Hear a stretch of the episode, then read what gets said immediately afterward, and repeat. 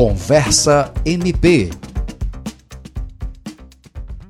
A conversa de hoje é sobre Tribunal do Júri. Segundo a Constituição Federal, os crimes julgados pelo Tribunal do Júri são aqueles que atentam contra a vida, previstos no Código Penal. O júri é composto por um colegiado de populares, que são sorteados para compor o conselho de sentença. Fica a cargo dos jurados decidir se o réu é culpado ou inocente.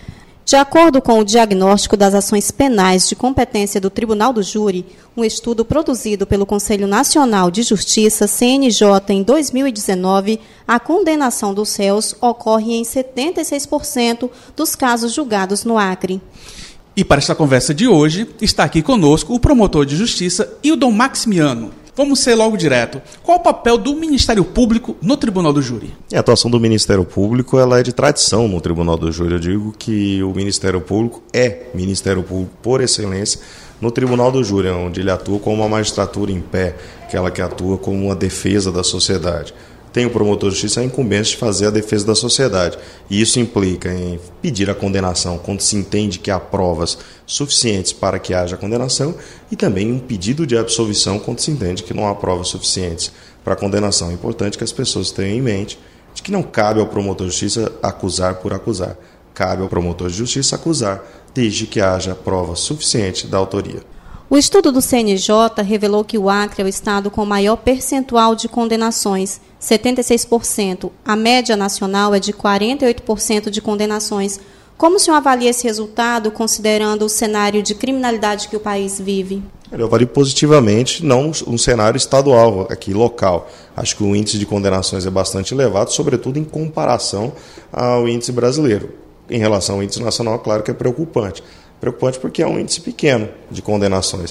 O que, que se diz assim, ah, olha, é porque tem que condenar todos os casos? É claro que não, mas há tantos filtros que são criados pelo sistema jurídico, uma pessoa só pode ser levada a ser processada porque há uma investigação que levou a efeito é, a apuração da autoria, o promotor de justiça precisa se convencer, o juiz precisa aceitar a acusação, depois é produzida uma audiência, nessa audiência são ouvidas testemunhas, depois dessa audiência o juiz decide mais uma vez se há viabilidade do caso ir ao tribunal do júri, no tribunal do júri mais uma vez são ouvidas as pessoas, mais uma vez é proferido o julgamento. São tantos filtros que é de se esperar que haja um índice de condenação bastante elevado.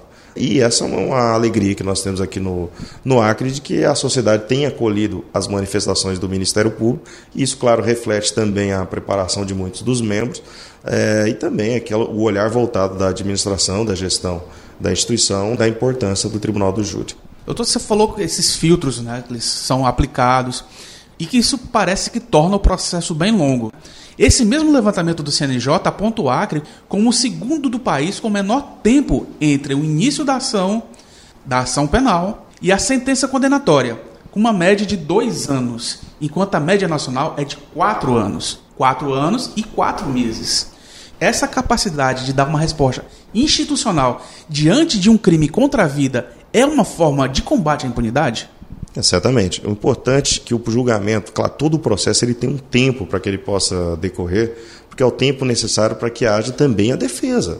A defesa precisa se manifestar, as pessoas têm direito de produzir provas, de trazer suas alegações, ter o seu dia na corte, de apresentar os fundamentos que entende devido para a sua defesa no processo. Então há um tempo que esse tempo é inafastável.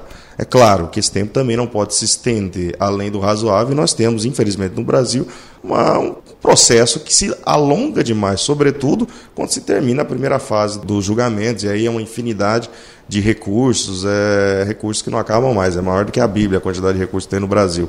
No estado do Acre, nós temos a alegria de ver que no Tribunal do Júri esses julgamentos têm sido mais rápidos do que a média, bastante mente mais rápidos. E isso é uma felicidade, porque é impunidade tanto quando não se julga, se julga inocente quem é culpado, como também é impunidade quando se alonga demais o tempo do processo. Que as pessoas precisam sentir que a pena, a pena ela tem um exemplo, uma capacidade de servir de exemplo para que todas as pessoas olhem em volta e digam assim, olha, fazer esse tipo de ato é errado, porque se eu fizer isso também, eu posso ser condenado e posso receber essa mesma pena. Daí a importância de que a resposta pode ser o mais próximo possível da prática do crime. Doutor Hildo, o senhor falou sobre o efeito pedagógico da pena.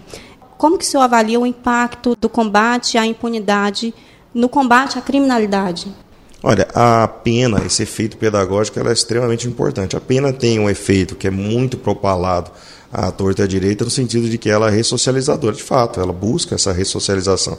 Agora, a ressocialização ela depende não só das políticas realizadas pelo Estado, como também do interesse da pessoa. A pessoa, a pessoa precisa dizer: eu quero mudar. O padre Antônio Vieira dizia que para a conversão de uma alma é preciso um grande pregador e a vontade daquele que vai ser convertido. Da mesma forma, para além disso, a pena tem também o efeito pedagógico de exemplo. É preciso que as pessoas entendam, olha, cometer aquele crime é errado, cometer um ato criminoso é errado, porque há uma consequência. O Estado está mostrando a consequência e com essa consequência o Estado reafirma o valor da norma. E também, óbvio, é a prevenção, porque o sujeito que comete um crime vai ficar lá guardadinho e nesse aspecto a pena funciona maravilhosamente bem. Espera-se que não cometa crime no tempo em que tiver preso. É claro, a pena no Brasil é muito pequena, né? E isso é outra, é outra discussão, mas pelo menos no período que está preso, espera-se que não venha cometer outros crimes. Você ouviu Conversa MP, uma produção do Ministério Público do Estado do Acre. Apresentação: Eduardo Duarte e Kelly Souza. Produção: Jean Oliveira. Direção: Kelly Souza.